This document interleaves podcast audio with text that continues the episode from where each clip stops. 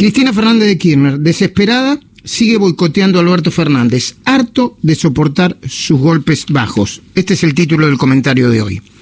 ¿Por qué la vice Cristina Fernández boicotea todo el tiempo las acciones del presidente Alberto Fernández para normalizar la economía y el país? ¿Por qué bendijo la carta en la que la mayoría del Senado reta al Fondo Monetario en el medio de las negociaciones del ministro Martín Guzmán?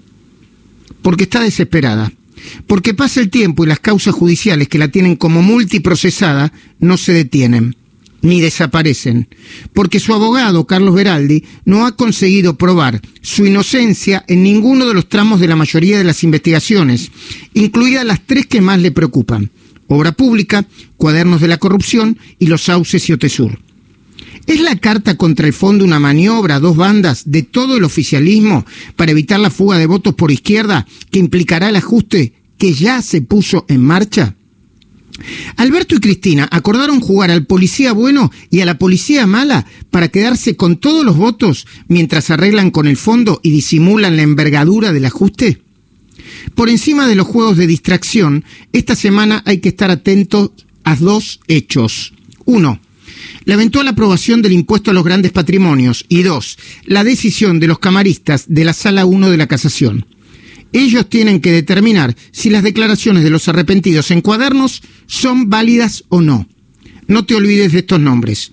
Diego Barroeta Benia, Daniel Petrone y Ana María Figueroa.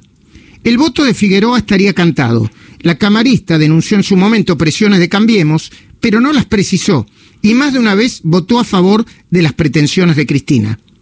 Barroeta Beña y Petrone son una incógnita. El testimonio de los arrepentidos fue rubricado por los abogados de los imputados.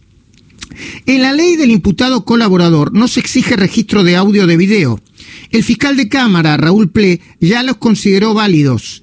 Sería difícil que Barroeta Beña y Petrone rifen su trayectoria votando la invalidez de la prueba sobre los impuestos a los más ricos cayeron como una bomba en la mayoría de la banca del Frente de Todos. Se están este, intercambiando un chat con WhatsApp sobre el tema. ¿eh?